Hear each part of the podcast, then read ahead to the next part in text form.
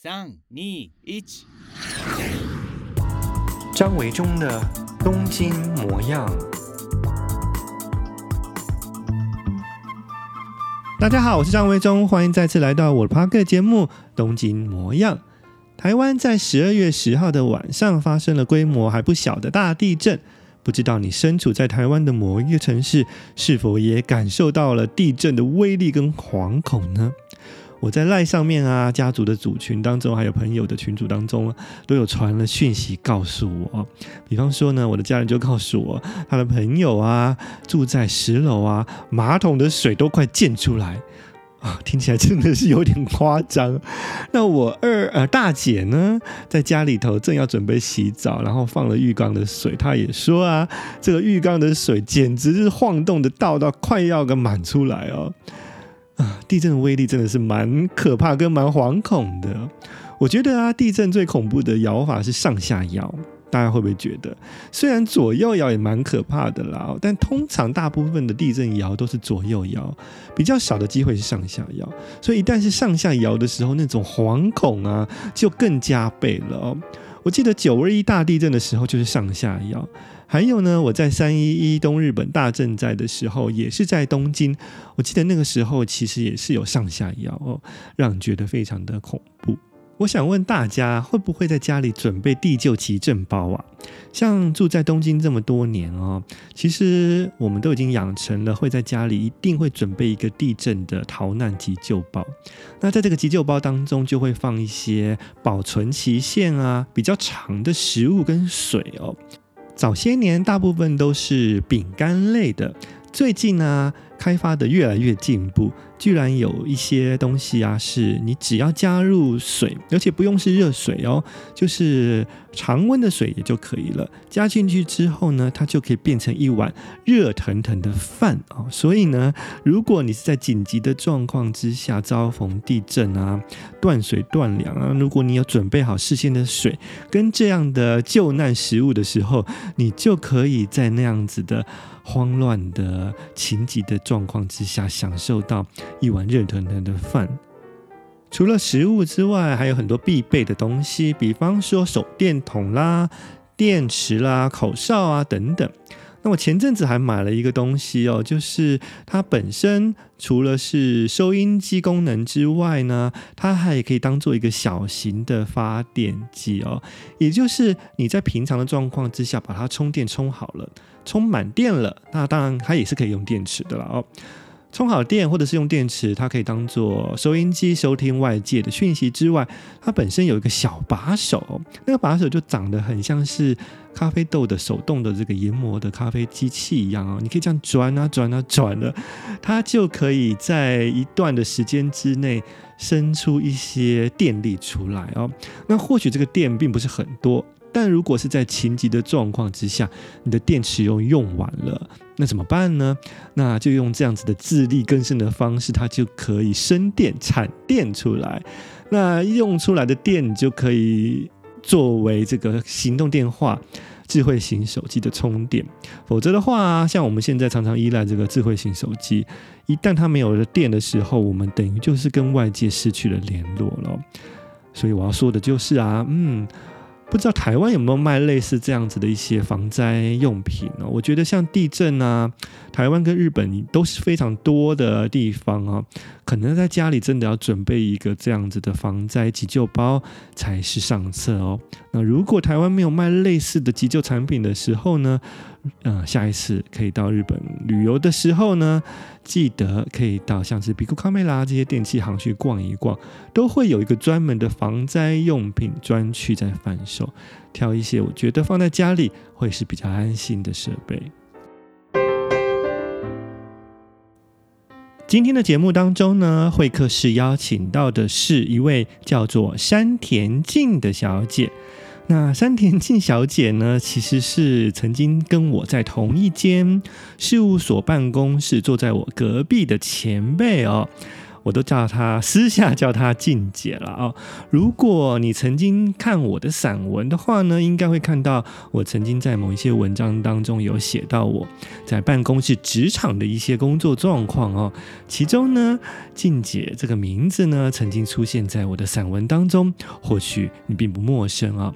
那我们在这边叫她山田小姐好了。山田小姐是一位旅行作家，在日本呢，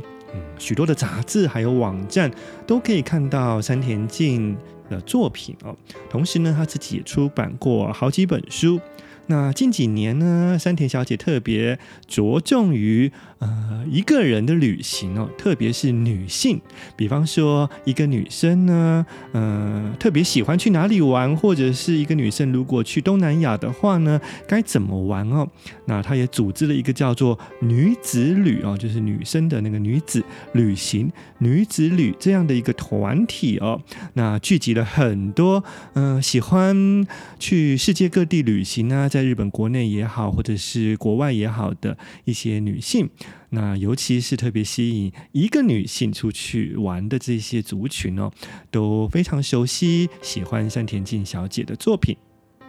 如果用现在的名词来说，我觉得啊，山田小姐她的工作经验真的就是所谓的斜杠人生。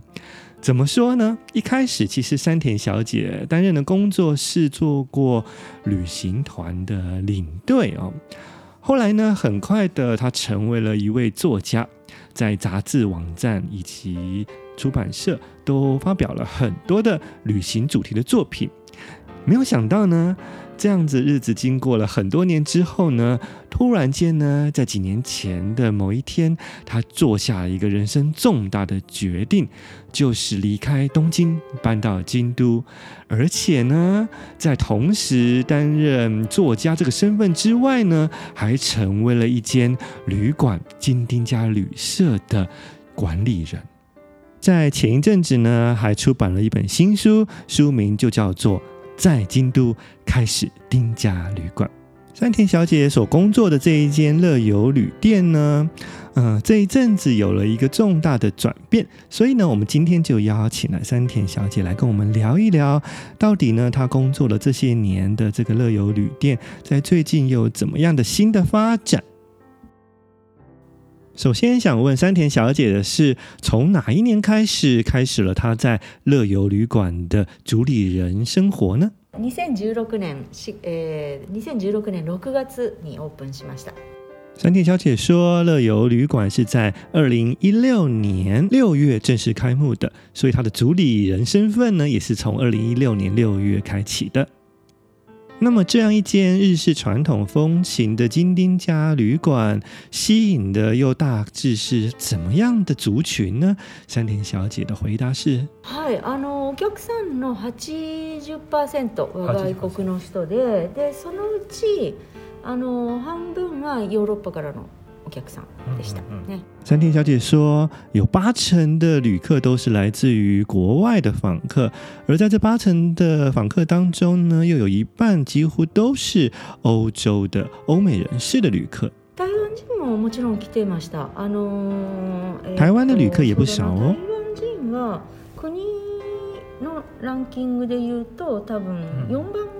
如果以每一个区域国家来分的话呢，台湾的到访排名应该是占乐游旅店的第四名。金丁家绝川五条乐游旅馆在二零一六年开幕之后呢，到了二零二零年，今年呢有一个重大的转变，那么就是呢，它开设了别邸，也就是别馆。别邸と呼んでますけれども、2020年今年の4月に完成しました。新しく、えー、建物を在二零二零年呢，新完成了所谓的别邸哦，也就是在本馆的原来的建筑旁边呢，再新增了一栋新的建筑。虽然是新的建筑， 但是还是依照了传统京都京町家的风格去打造而成的。在京都经营旅馆，其实竞争非常的激烈，因为观光胜地有非常非常多的相似的旅店哦。那是什么原因让经营了四年多的京町家乐游旅馆决定要扩建别邸呢？ 今まで楽汤は、えー、全部で7部屋で あのやってました。ただお客さんがあの入れきることができなくて、断ってることも多かったので、もう少し広くしたいなと思っていた时にあの私が仲良くしていた隣のおばあちゃんが老人ホームに行くことになって、はい、でそれでこの土地をどうしましょうかっていうことで、はいはい、あのよければ楽汤さんが使いませんかって言ってきて、あのでは使いましょう乐游呢，在原来的本馆只有七个房间。那因为常常有比较多的住宿想要预定，但是因为房间数量不够，就没办法住进来哦。那这四年来呢，常常有这样子的小困扰。所以呢，嗯，正当要想要解决这个问题的时候呢，诶，在乐游旁边的这一块地哦，原本是有一个老太太哦住在这里的。后来呢，这位老太太呢，嗯，决定就是要搬去安养院。那这个土地要怎么处理呢？山田小姐因为跟这个老太太的关系还不错，就跟她聊了一聊，就说，嗯，如果这块土地呢可以卖的话呢，是不是就干脆让乐游来使用嘛？于是呢，就把这块地用作了新的乐游别邸的建筑用地了。土地が今のもともとあった乐游の建物よりも土地が広いんですね。ですけれども旅馆の法律上あのあまり面积を大きくすると别の旅馆で登录しなければいけないので。そうなの。そうなのそうなの。1.5倍以上の面积にしてはいけないんですよ客室が。今の客室有趣的是，在京都的旅馆法规上面呢，有明文规定，如果你在你的原来的旅馆旁边扩建，而它的扩建的房间的面积呢，超过了一个标准之后，你就不能用原来的旅馆的名称哦，就必须。 登记啊，就是必须再新成立一个新的旅馆的名字才行。可是呢，乐游其实不希望再用其他旅馆的名字，只想要用别的啊，还是同样的乐游的名字去开旅店。所以，嗯，新的这块土地如果去建一个新的建筑，它的房间呢，可能会是面积超过原来本馆的面积。那一旦是这样的话，就必须用另外一个名字。所以山田小姐就想到了解决的方式。乐游で一つのものにしておきたかったので、1.5倍以内に収めましょうということで考えると土地が広いから、结果として庭とか。 あのロビーとかのスペースをすごく大きく取ることになったんですね。建物の半分はロビーや庭です。所以呢，最后呢，山田小姐就决定了让这个旅馆的庭院啊、庭园、日式庭园以及大厅呢的面积变大。光是日式庭院还有大厅的面积，就占掉了新的这一块建筑用地的一半面积。 这在所有的金丁家旅馆当中，其实是一个非常奢侈的处理方式哦。因为一般的金丁家旅馆不太可能会有这么面积大的日式庭院设置在旅馆当中。而这样一来，也就可以让新增的旅店的房间面积呢，收束在规定的法规之下，不用用另外一个名称去成立新的旅馆了。特别な庭というのを一つか二つ作って、あとみんなが见ることができる大きな庭っていうのをもう一つ作りましょうという意见で、あの今のような状态になりましたね。全部で5部屋と。而且呢，这个庭院除了在公共区域的庭院之外呢，因为庭院的面积增大了，所以非常奢侈的是有两个房间呢， 拥有自己独立特别的庭院。我想这在京都的一些金丁家旅馆当中呢，几乎很难找到这样子的一个室内设置形式哦，就是在自己住宿的房间还可以拥有一个小庭园。这对于想要感受到日本风情还有京都气氛的旅人来说，是很好的选择。那么，今年年中新开幕的乐游别邸新增加的五个房间，它的名称取作什么名字呢？其实山田小姐也花了一番功夫哦。花鸟风月，そして四季，花鸟风月，还有四季，就是这新的五个房间的名字。风、 月。はい。花鸟风月というその4つの汉字で日本人は因为呢，日本人对于四季还有自然的景致呢是非常喜欢的，所以呢就将这个新的别邸的五个房间叫做了花鸟风月，还有多了一个房间该怎么办呢？山田小姐说，那就叫做四季好喽。 顺带一提，在原来乐游本馆的房间呢，它的名字叫做樱桃锦庄菊以及柚子。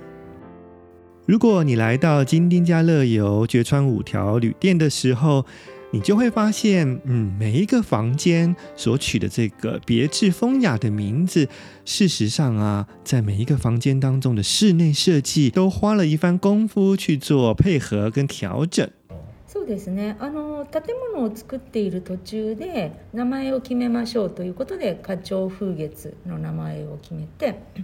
で、あのでその名前が决まったところで。 その壁纸だとか、うんうん、あの中に置く絵だとかを决めたり照明ですね明かりを决めたりとかし始めたので、はい、あの私と设计士さんで相谈してその在开始建筑设计的时候呢，山田小姐就开始跟建筑设计师去讨论了。嗯，当我们决定了这个房间的名字之后，我们该去怎么样用什么样子的素材？还有灯光的光线明亮度，去表现出这个房间名字该有的风格呢？はあの一番多分工夫したんですけれども，照明を月みたいな形にしたり，畳の縁のところもあの他の部屋は黒いけれども，月の部屋だけちょっと白くして月の中にいるような月の明かりの下にいるような雰囲気に。比方说，在月这个房间当中取好了这个名字，山田小姐就在构思，嗯，月这个房间应该要怎么样的特色呢？例如啊，在这个灯具方面的选择呢，特别去挑选了有月亮形状的照明设备，还有呢，在榻榻米的部分，其他的房间的榻榻米的用色是稍微比较偏色深色系的。不过，因为在月亮的房间呢，如果这个照明设备从天井照下来的是月光的话，那么榻榻米是不是应该稍微明亮一点点呢？所以在月这个房间呢，榻榻米也就比其他的房间的用色更偏浅色系。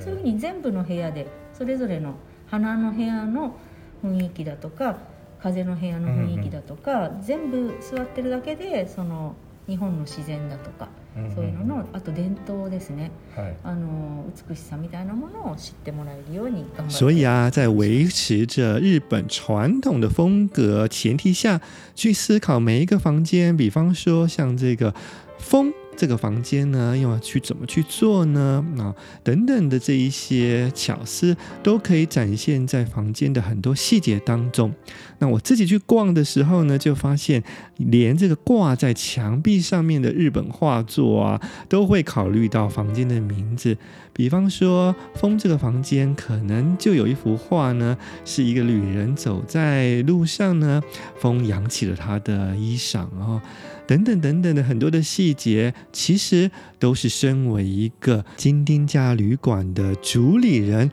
他会去思考的很多枝微末节的东西。如果你有机会上旅游订房网站看评论的话，你就会发现很多住过金丁家乐游绝川五条的旅客们，他们所留下来的评论，除了称赞金丁家旅馆乐游的设备之外呢，几乎每一个人都会提到的一件事情就是山田静小姐。哦，因为呢，山田小姐真的是一个非常细心的人哦，所以呢，就像我们刚刚说的哦，她会去顾及到很多房间的设计啊等等的这些细节，同时呢，在面对旅客的时候呢，她对旅客的照顾也是无微不至的。所以啊，很多住过乐游旅馆的朋友们啊，他们在留言的时候也都不忘去称赞山田静小姐。甚至有很多旅客啊，在回到自己的国家之后，每一年呢，都还会写卡片给山田小姐。那我所知道的是，也有台湾的旅客啊，在每一年的夏天都会特地寄台湾的芒果到京都乐游给山田小姐以及在乐游旅店工作的伙伴们。所以呢，嗯，我认为呢，一间好的旅馆除了设备好之外，那么服务的人当然还是最重要的灵魂。很可惜的是，乐游别邸今年刚刚落成开幕，就遇上了新冠肺炎的疫情。当然呢，很多海外的旅客呢都没办法来到日本旅行，所以对于乐游的生意打击呢也是蛮大的。虽然日本国内的旅客会有运用了一些旅游的补助，会来到乐游旅店住宿，不过因为乐游旅店之前主要的课程都来自于国外的旅客，所以呢，这个部分其实还蛮大的影响。でも一般的な観光客はまだ来られないじゃないですか。まだ来られないですね。ですから、あの日本で働いている人たちとか、あと数は少ないですけども留学生の人たちだとか、仕事で日本に あの来て先日来ていたタイの人は仕事であの9月に，所以现在如果有外国旅客进驻乐游旅店的话呢，大部分都是住在日本的外国人哦。那或者是有一些外国人，他们因为工作的关系呢，特别申请在现在这种疫情的期间来到日本。那当然需要经过两个礼拜的自主管理隔离喽。隔离之后呢，确定是没有问题的，开始去工作。那也有旅客呢，就在工作完要准备回国之前呢，特别来到了乐游旅店来住宿。因此，在目前新冠肺炎疫情下，外国的旅客还没有办法来到京都玩的时候，山田小姐也邀请住在日本的一些台湾朋友呢，如果有机会呢，在安全的防护前提下呢，可以来到京都的时候呢，别忘记选择金丁家乐游旅店来住宿看看哦。床暖房ある。ここも向こうも床暖房あるからすごくあったかいので京都寒いなって思ってると思いますけど、はいはい、であともちろん目の前に五香汤って銭汤もありますから。尤其是从现在深秋进入了寒冷的冬天。到明年春天为止，可能是京都最冷的时候。有些人可能会因为怕冷，就不太敢来京都玩哦。那山田小姐刚刚说了，不用担心，因为在乐游呢，他们其实是有设置了地热暖房的，也就是地板呢，其实都有铺这个暖线的哦，可以让这个整个房间呢，因为地板热起来，整个房间就温暖起来的设备。同时呢。最受大家好评的，还有除了房间的设备之外，在乐游绝川五条的对面有一个钱汤叫做五香汤的大众浴场哦，很多人去泡了，也非常的满意。只要住宿在乐游旅店的朋友们，都可以享受免费去五香汤泡汤的权利哦。这就是我们今天会客室为大家邀请到的山田静小姐，还有山田小姐为我们聊一聊金丁家乐游绝川五条的一些种种事情。感谢大家的收听，祝大家有美好的一周，我们下回见喽，拜拜。